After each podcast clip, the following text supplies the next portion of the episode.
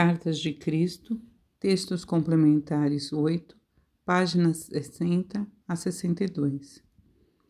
Aqueles que têm discernimento e compreensão reconhecerão que eu voltei e estou entrando em detalhes sobre este simples tema e explicando por que ensinei os princípios da vida, pois com urgência as pessoas de hoje necessitam deste conhecimento para salvarem a si mesmas e ao planeta de um desastre total.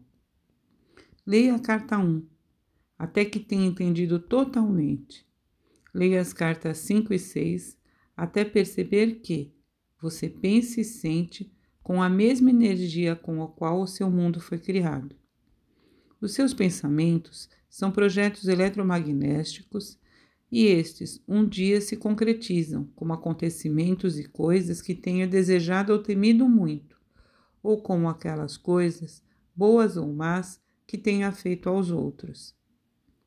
Não despreze essas cartas como se não tivessem nenhuma relação com a sua vida. Elas explicam exatamente porque o amor é a própria essência com a qual seu corpo foi feito. Quando você vive com raiva, ressentimento e com desamor em seu coração, está criando ativamente em você mesmo as forças negativas que pouco a pouco minam a saúde e destroem seu corpo e sua vida.